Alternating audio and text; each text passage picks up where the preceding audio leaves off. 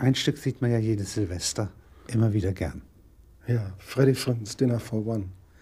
Das ist eine merkwürdige äh, Erscheinung im deutschen Fernsehen. Die Deutschen sind ja bekannt in der Welt dafür, dass sie alles übersetzen. Und nun gibt es ein einziges Stück im deutschen Fernsehen, das auf Englisch seit fast 30 Jahren gespielt wird und nicht übersetzt. Die erste Übersetzung ist im letzten Jahr mal auf Plattdeutsch äh, passiert. Die ist teilweise gelungen und teilweise nicht. Nun kann man sich natürlich fragen, wie kommt das, dass ausgerechnet die Deutschen hier eine Ausnahme machen. Und äh, vielleicht liegt dann ja die Annahme nicht weit, dass dies für die Komik wichtig ist. Ähm, dieses Stück ist äh, ein ähm, äh, Kirmesstück. Der Freddie Fenton ist wirklich damit durch England äh, gereist und hat damit so einen Teil seines Lebens äh, bestritten. Und natürlich die Reaktion des englischen Publikums immer wieder mit eingebaut, sodass es einfach von den komischen Mitteln her sehr qualifiziert ist. Running Gag, äh, Anspielungen, die ganze Atmosphäre, zwei alte Leute, also komische Figuren, komische Situationen äh, ausgefeilt. Imperiale Figuren eigentlich. Also man äh, stolpert über einen Tigerkopf. Ja, das Ganze ist zur äh, Herrschaft über Indien zu der Zeit. Ja, ja Als der Tiger muss ist für die, die, die Engländer ebenso wie die Figuren, die auftreten, natürlich ein Accessoire, das eine, einen weiten Spielraum äh, eröffnet. Äh, auch die Figuren, also ein Kaufmann, ein äh, puritanischer Geistlicher und dieser äh, Militär, der seine Hacken zusammenknallt, sind äh, sicher verankert und haben Assoziationsraum. In England ist dieses Stück nicht berühmt geworden. Und jetzt fragt man sich ja doch, äh, wie kommt das nach Deutschland und hat eine so deutliche Lebenskraft? Das kann ja nicht nur an den äh, Sendeanstalten äh, liegen. Der Inhalt dieses Stückes passt ja gar nicht so recht zu Silvester, 90. Geburtstag. Es gibt, ähm, es gibt den Silvesterkarpfen. Es gibt mit Dieter Hildebrand sehr schöne Sketche, die alle versucht worden sind, ins deutsche Fernsehen zu bringen und die sich alle nicht durchgesetzt haben. Und ich glaube nun, dass dieses Stück Fremdheit eigentlich äh, die, der ähm, Punkt ist, der die Komik und die Lebensdauer dieses Stücks erklärt. Das heißt, wir können uns ja für, für einen, einen Moment vorstellen, man hätte dieses Stück ins Deutsche übersetzt. Wie hätte man dies eigentlich gemacht? Also wenn jetzt da ein Hamburger Kaufmann gesessen hätte, ein Mecklenburger Geistlicher und ein Schulmeister oder so und irgendeine Berliner Dame von äh, Fontane geklaut, äh, dann hätte auch dies für die Deutschen Assoziationsspielräume eröffnet in die Geschichte hinein, die das Lachen gestört hätten. Und ich glaube, die meisten äh, Fernsehzuschauer verstehen noch nicht mal die Sprache richtig. Also selbst ich habe lange Zeit einige Sätze äh, nicht verstanden. Und offensichtlich macht dies alles nicht aus. Und man fragt sich nun, doch wieso, was passiert da? Und äh, meiner Meinung nach gibt es keine, eigentlich keine andere Möglichkeit, als zu sagen, da lacht das Unbewusste. Das Bewusstsein lacht ja nicht. Also lacht das Unbewusste. Und ähm, wenn wir jetzt äh, mal trotz der sehr guten und sehr interessanten Mitteln dies nicht akzeptieren äh, und weiterfragen, was wird denn da eigentlich erzählt? Irgendein Bezug zu einer kitzligen Stelle an der Haut der Deutschen muss ja vorhanden sein. Dann sehen wir ja doch, dass es um Tote und Halbtote geht. Es werden an Tote einem neuen werden von Halbtoten zum Leben zum erweckt. Leben erweckt. Die, die Halbtoten ist diese Miss Sophie, die 90 ist, da darf man ja halbtot zu sagen, und der Freddie Frinton, ihr Diener, ist ja auch nicht viel jünger und der muss jetzt Tote spielen. Das ist ja doch eine merkwürdig gespenstische äh, Szene. Und ähm, ich wandere jetzt so ein bisschen darum, weil es etwas schwierig ist, dies auszusprechen. Denn wenn ich dies jetzt sage, wird mir wahrscheinlich nicht geglaubt, äh, weil es eben um das Unbewusste geht. Und ähm, es ist, äh, äh, es ist eine, es stört das Lachen wiederum. Also wenn ich sage, die Deutschen lachen hier über den prekärsten Punkt ihrer Geschichte, was ich glaube. Nämlich, wie geht die Gegenwart mit der Vergangenheit um?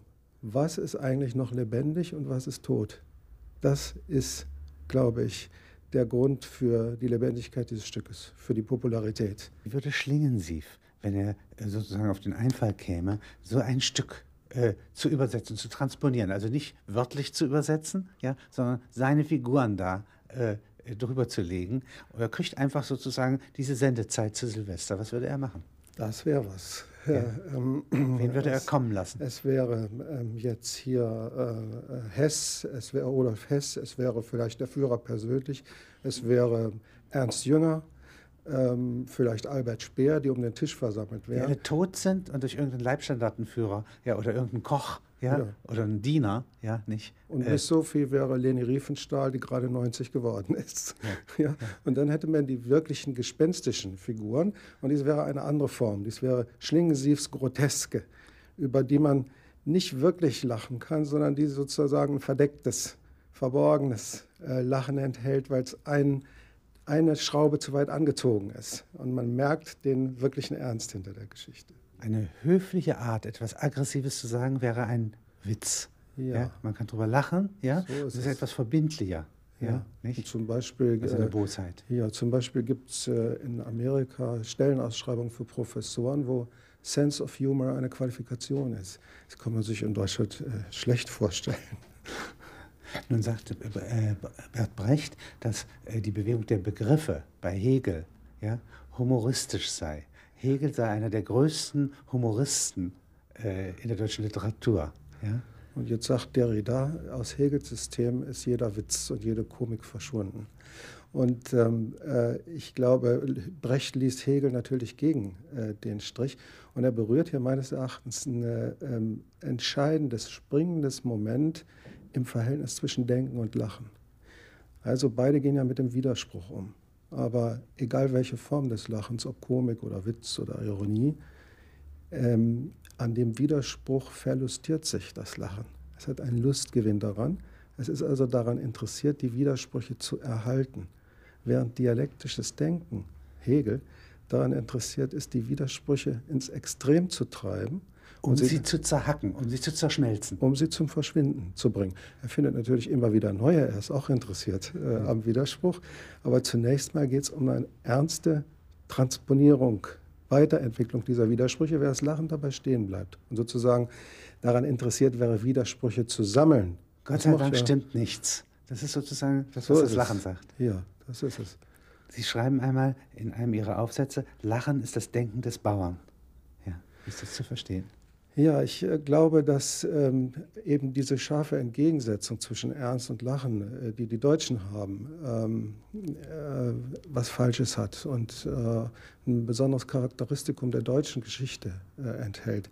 Eigentlich ist es eben was Historisches. Also ähm, ähm das Lachen ist verbunden mit, dem, mit Bauerngesellschaften. Ähm, wenn man es mal metaphorisch äh, fasst, wenn ich mit dem Flug meine Ackerkrume bearbeite, ist das ja nichts anderes als das Kitzeln der Erdhaut. Wobei jetzt die Erde im Lachen ihre Fruchtbarkeit. Deswegen lacht der Himmel. Deswegen der Himmel lacht, der Frühling. Der Frühling lacht.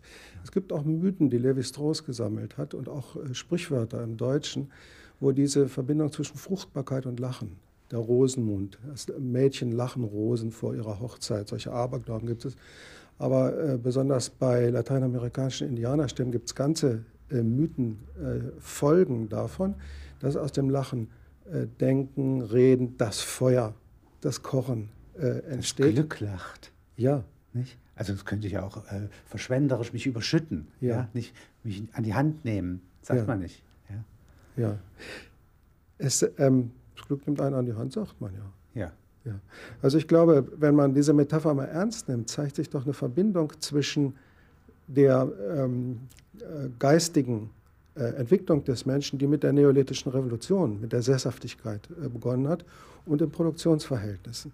Und der Überbau dieser Bauerngesellschaften ist übrigens jetzt nicht so sehr meine Gedanken, sondern äh, Bach, den ich ein kleines bisschen äh, verlängert habe. Den der berühmten russischen Gelehrten, ja, der ganz dicke Bibeln ja, über ja, das Lachen geschrieben die, hat. Die Bibel, ja, ja. also es geht über Rabelais, aber Rabelais ist für ihn der Gewährsmann äh, dessen, was er Karnevalskultur oder karnevalistische Volkskultur nennt.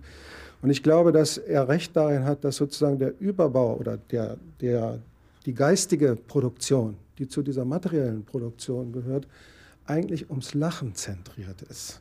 Und das anders jetzt, als wenn dies jetzt in die Hand der Städter kommt, die jetzt daraus eine Tragödie und eine Komödie machen in äh, äh Athen und die Komödie auf den zweiten Platz äh, verdonnern, ist, ist sozusagen der Überbau äh, in den äh, Bauerngesellschaften ist, wir sehen ja, die Erde will uns gut.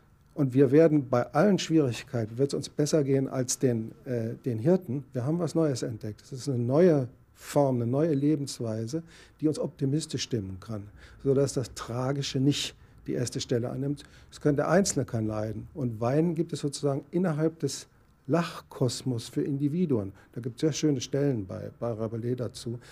Ähm, aber insgesamt ist äh, Lachen, Lachkultur, Optimismus, die Erde kann uns nicht vertreiben. Dies ist, wir können davon nicht fallen. Dies ist was Neues, dem wir vertrauen können.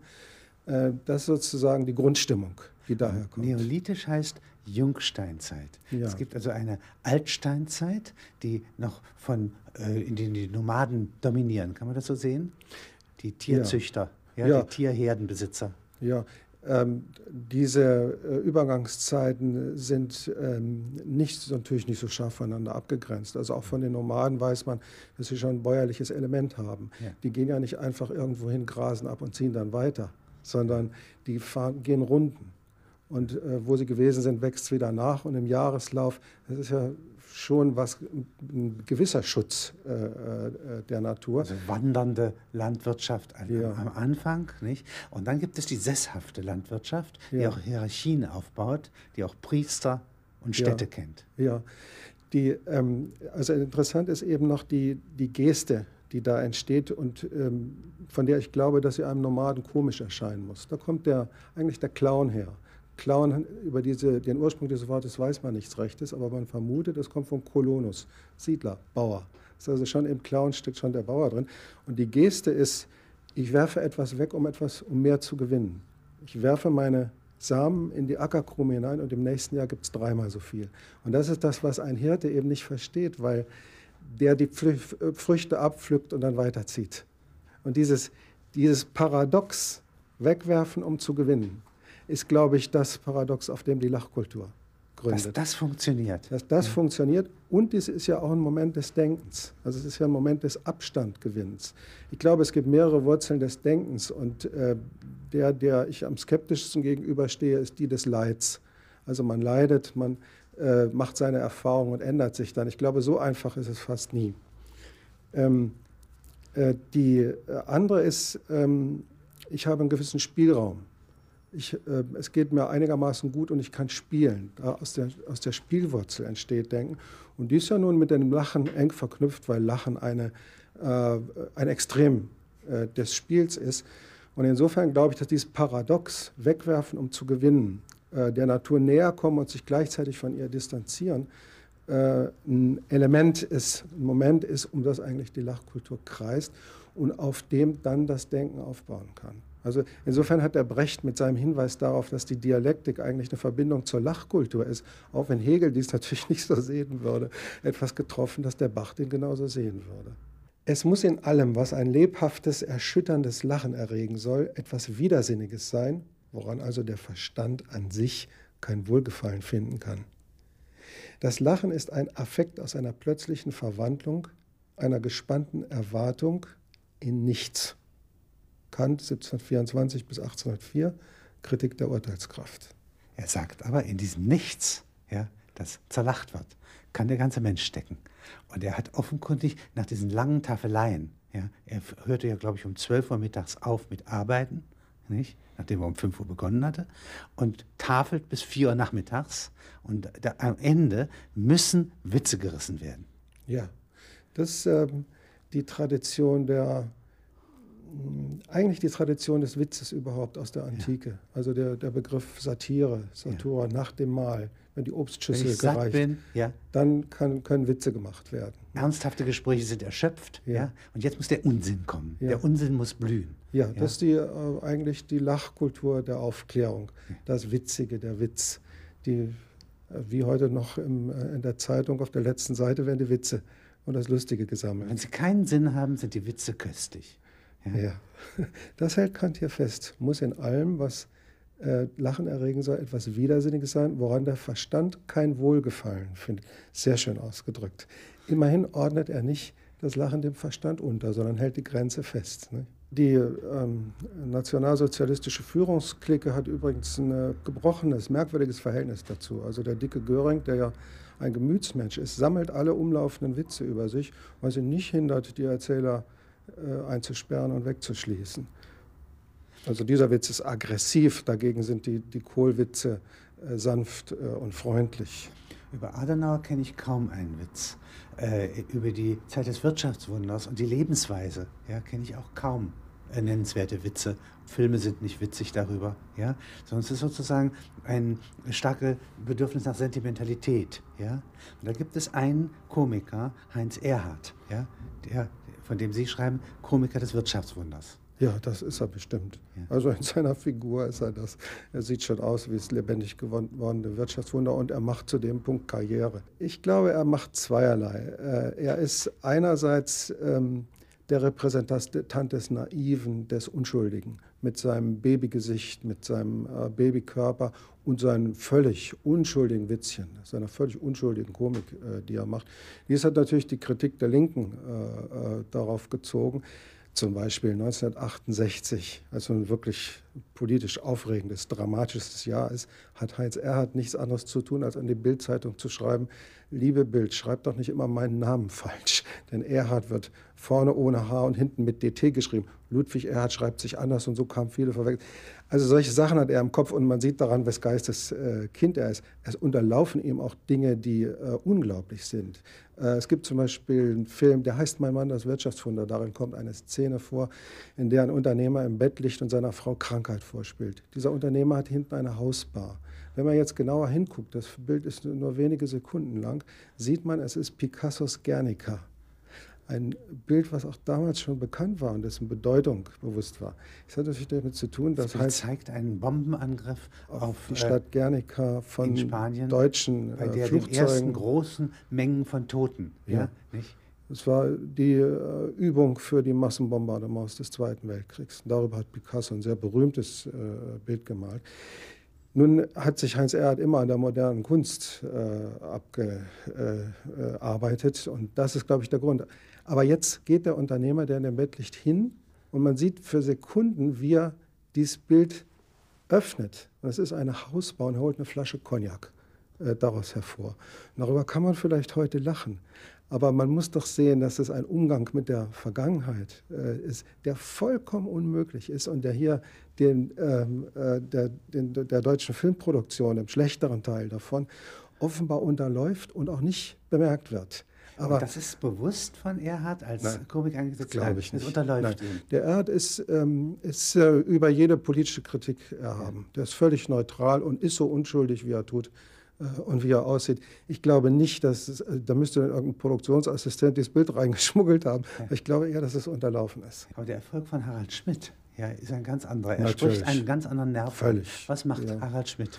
Harald Schmidt verletzt die Political Correctness. Hm. Also die, dies äh, doch inzwischen Korsetthafte der Political Correctness, womit ich jetzt nicht nur meine, äh, die Brennpunkte, wie redet man über Faschismus, wie geht man mit äh, den Juden um, sondern vor allen Dingen die Political Correctness, die sich ähm, äh, sozusagen ohne wirkliche Absprache in der äh, Medienlandschaft etabliert hat, wie man über was berichtet und wie man äh, auf keinen Fall äh, darüber spricht, die wird gestört von mehreren Rändern. Da gibt es mehrere Beispiele. Also in Amerika gibt es zum Beispiel die Simpsons, die alle deutschen Kinder hier äh, sehen und die wirklich gut sind. Eine absolute Verletzung der Political Correctness. Äh, und ich glaube, dies ist eigentlich das Moment, auf dem Harald. Er hat noch andere im Moment. Es gibt schöne Szenen, wie er ihn mit äh, Lego-Püppchen die französische Revolution nachbaut. Und plötzlich merken sie auf eine witzige Weise, die Leute lachen, aber sie kriegen in zehn Minuten Unterricht über das Jahr 1789 auf eine lustige Weise. Warum denn nicht? Helge Schneider, ja, ein vollkommen anderer äh, Grund zu lachen. Ja? ja. Äh, wie arbeitet Helge Schneider? Äh, zu Helge Schneider muss man zunächst mal skizzieren, in welchem Umfeld er sich bewegt. Also ich glaube, die 68er waren gar nicht so ernst, wie es äh, oft erscheint. Es ist eben nicht nur negative Dialektik und, und äh, die, die, die, das Bild von der kritischen Theorie, was sich so festgesetzt hat, sondern es gibt einen Aufbruch an Komik. Im Zentrum würde ich jetzt mal Otto Walkes nennen, darum herum die Frankfurter Schule, Titanic, Pardon. Und wenn man es äh, wirklich nachvollzieht, glaube ich, dass der größte Teil der Komik im Fernsehen ähm, und äh, in, der, in der Kritik, die es heute noch immer von diesen Mitteln lebt. Also selbst äh, Wochenschau und die jetzt eigentlich kulturindustriell hochgepushten äh, Komiker in äh, RTL seit 1 und Aus so. dem Rhein-Main-Gebiet eingeschwemmt, ja, kann man sagen. Ja. Äh, leben jedenfalls noch von, der, von den Türen, die da geöffnet worden sind, der sie jetzt sozusagen jede Kritik entzogen haben, aber mit denselben Mitteln arbeiten, also mit derselben Frechheit, mit äh, dem Abzielen auf Sexuelle, was äh, da, glaube ich, zum ersten Mal äh, wirklich ähm, in Deutschland äh, Platz gegriffen hat, äh, aber natürlich ohne jegliche Kritik. Also man kann das schön sehen, wenn man zum Beispiel in Otto-Film die ähm, Werbe äh, Komik vergleicht. Das macht er Wunder. Alete kotzt das Kind. Ist doch wunderbar. Ja? Also ich gehe nicht auf irgendwelche Panzer oder so, sondern Alete. Und dann mache ich äh, diesen, diesen Spruch dazu, den keiner je vergisst. Ja?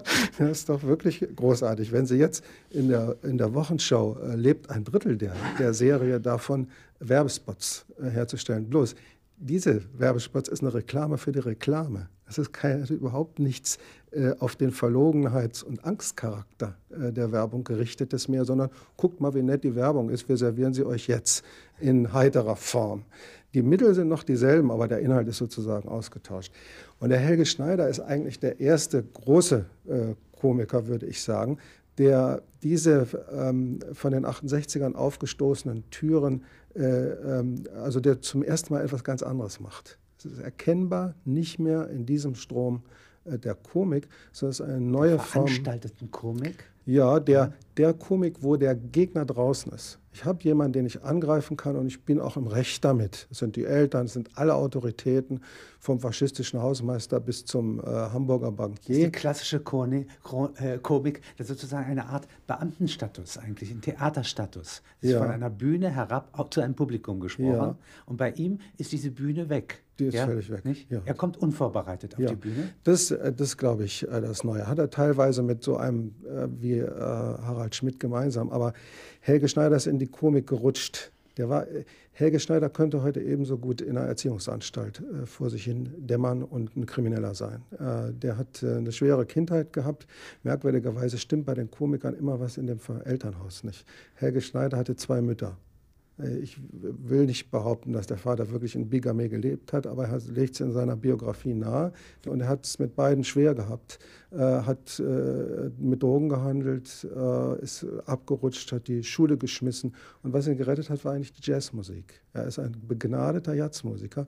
Wenn man bestimmte Stücke aus seinen Platten rausnimmt, könnte man die in äh, Jazz-Programm äh, des Hessischen Rundfunks äh, spielen. Man muss nur nicht sagen, dass Helge Schneider am Klavier sitzt. Äh, und dies hat ihn eigentlich gerettet. Und bei diesen äh, Jazz-Auftritten, ähm, die er dann hatte, äh, hat das Publikum entdeckt, dass er komisch war. Und ähm, das hat er dann sozusagen entwickelt langsam entwickelt. Und sind ja in Mülheim auch eine richtige äh, also Kolonie von Filmemachern um ihn herum, Nekes, ja. Schlingensief. Ja. ja, das ist die lokale Verankerung ja. eigentlich, die äh, im Grunde auch äh, jede Komik braucht.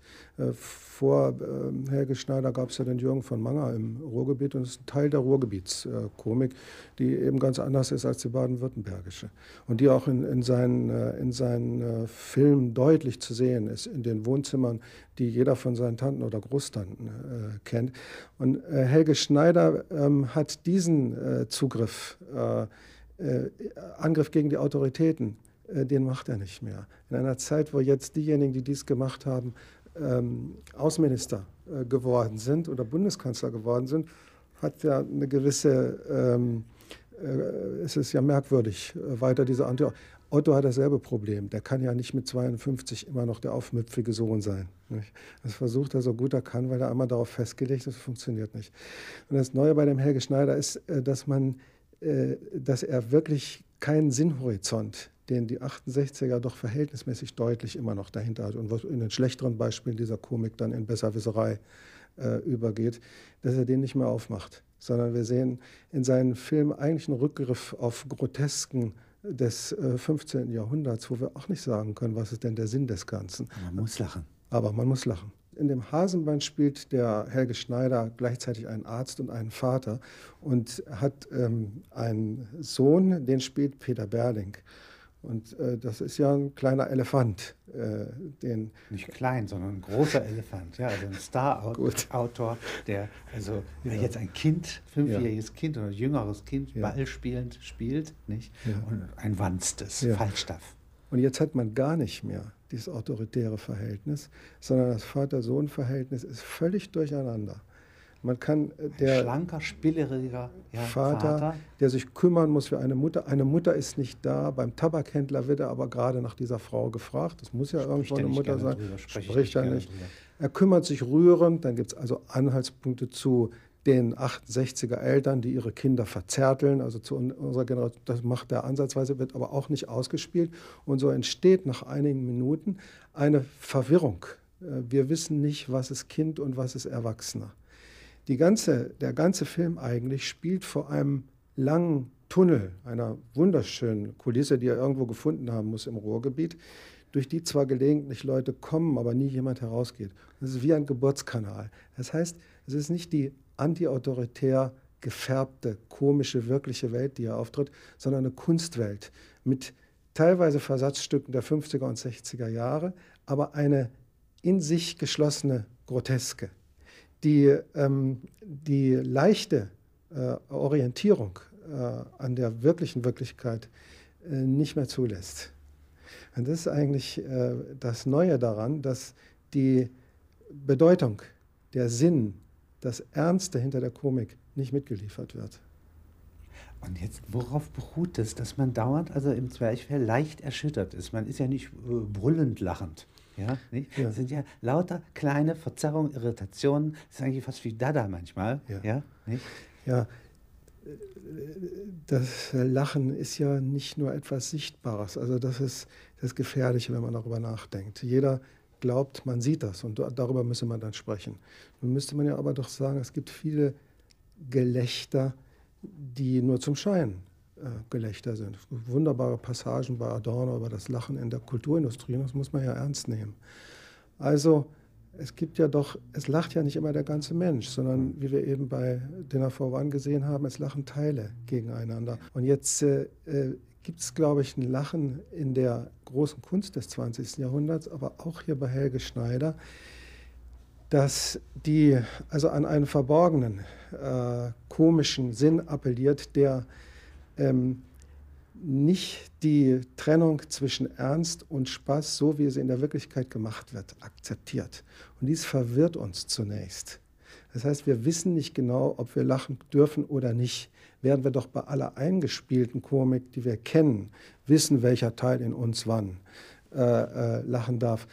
Und ich glaube, dass dies dieses zögerliche Moment äh, ausmacht, dass man nicht, dasselbe passiert ihnen, wenn sie jetzt äh, vor einer Beuys-Skulptur im Museum stehen, also eine umgedrehte Bürste, darunter steht Tausendfüßler. Soll ich jetzt lachen? Was ist, ist das ein Witz? Also es hat äh, was, ähm, ich will dich nicht unbedingt zum Lachen bringen, ich habe da auch noch was zu sagen. Das ist ein Moment der gedanklichen Verzögerung darin und die ist, glaube ich, bei Helge Schneider stark vorhanden. Übrigens besonders auch in seinen äh, Auftritten. Man muss äh, man muss sehen, es nimmt das Publikum, glaube ich, nicht wahr und weiß es auch nicht genügend zu schätzen. Der geht manchmal auf die Bühne und weiß überhaupt nicht, was er in den nächsten drei Sekunden sagen will. Und aus dieser Situation entsteht Komik. Und er findet ein, wenigstens ein Publikum, das dies zum großen Teil äh, äh, versteht und darauf reagiert, was ich sehr schön finde. Ähm, aber ähm, den Mut, dies zu tun, ist eine Sache der Lebenserfahrung.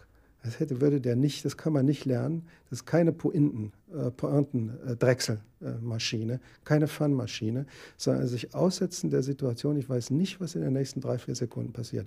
Und er sagt dann Sachen, die er vielleicht gar nicht komisch meint. Das gibt es übrigens auch in dem Film.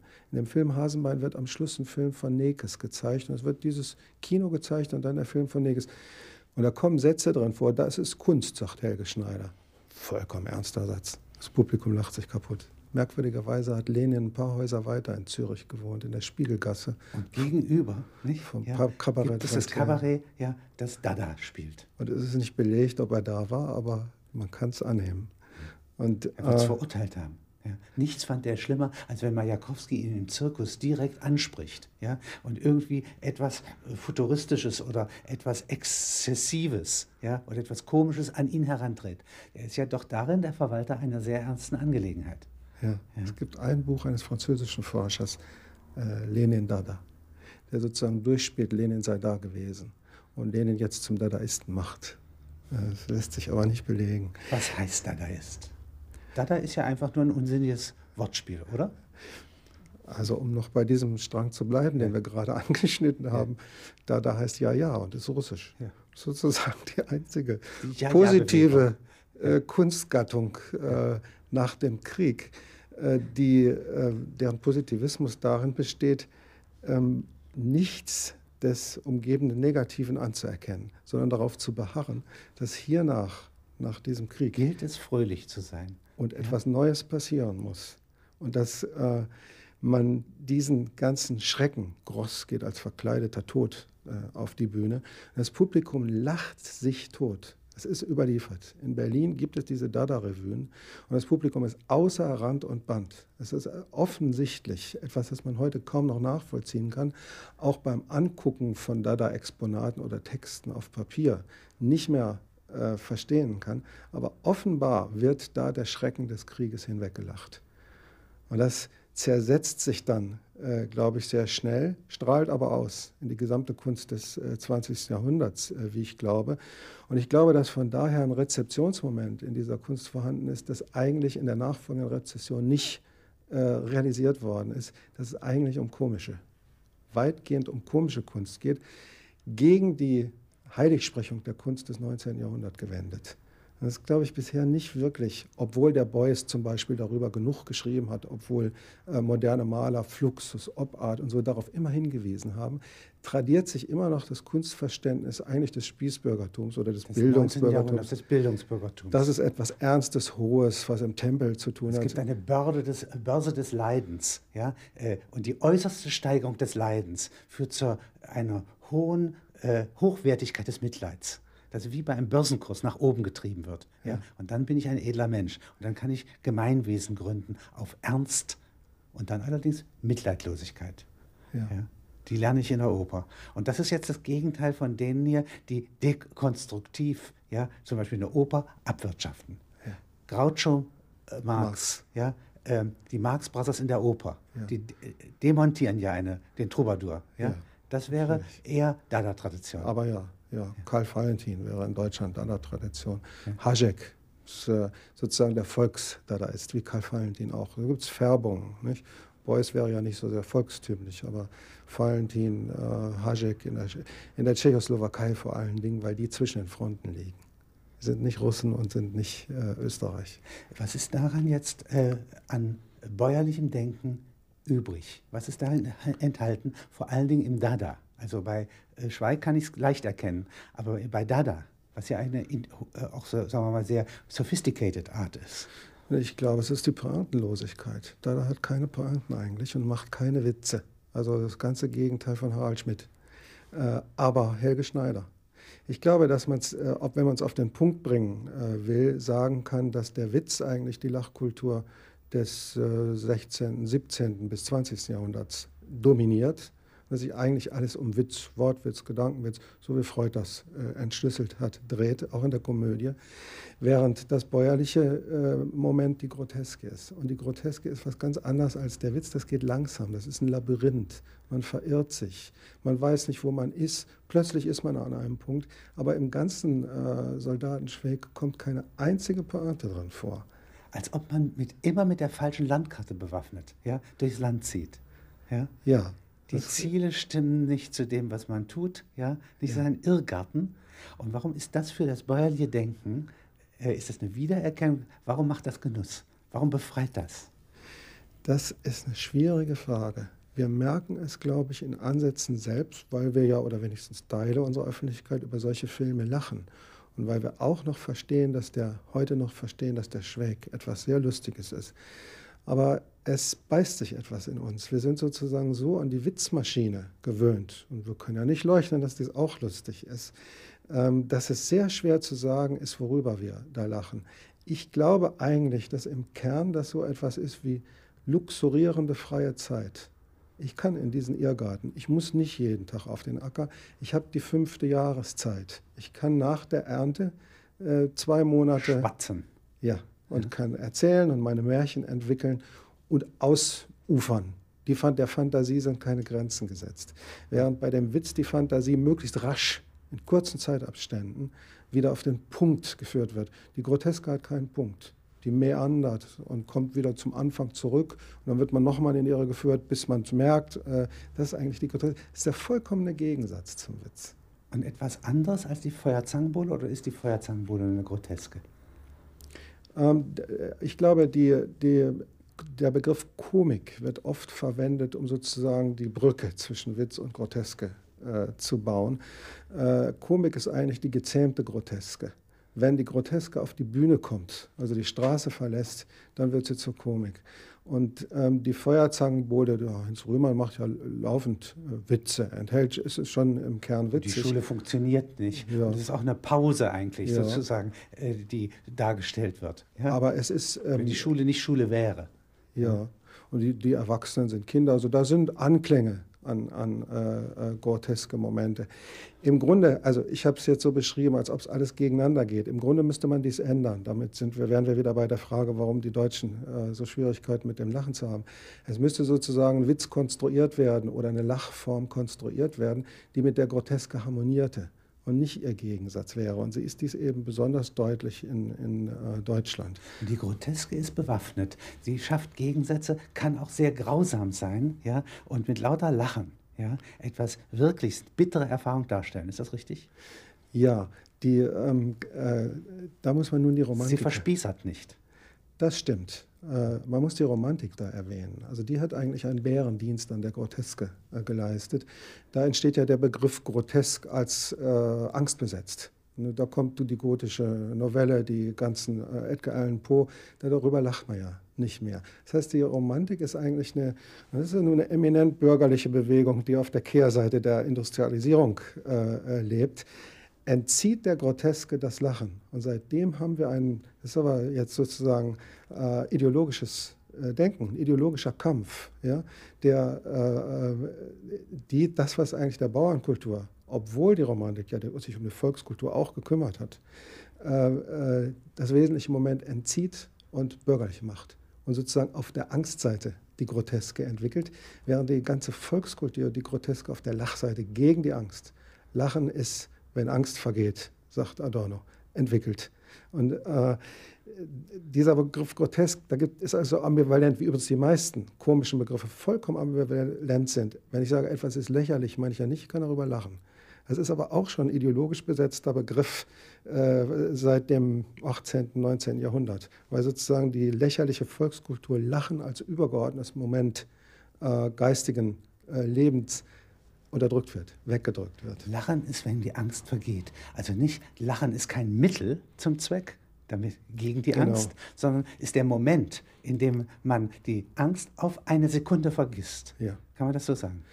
Äh, das entspräche vollkommen Kant, der dies wenigstens festgehalten hat. Es entspricht wenigstens, es gibt einen zweifachen Kant. Es gibt auch noch äh, Schriften, wo er sozusagen den Mainstream der Aufklärung verkörpert und sagt, Lachen äh, re reguliert die Körpersäfte und fördert die Verdauung. Und diese äh, Entwicklung haben wir ja bis heute zu den Lachseminaren und Lachworkshops, äh, sozusagen die Medizin die Hand drauf hält und damit eben auch die Vernunft äh, die Hand drauf hält, während man doch das Unsinnsmoment festhalten muss. Das Lachen ist offensichtlich, weil der andere Stamm der Primaten, ja, die Affen es auch beherrschen. Ja, älter als 15 Millionen Jahren. Ja.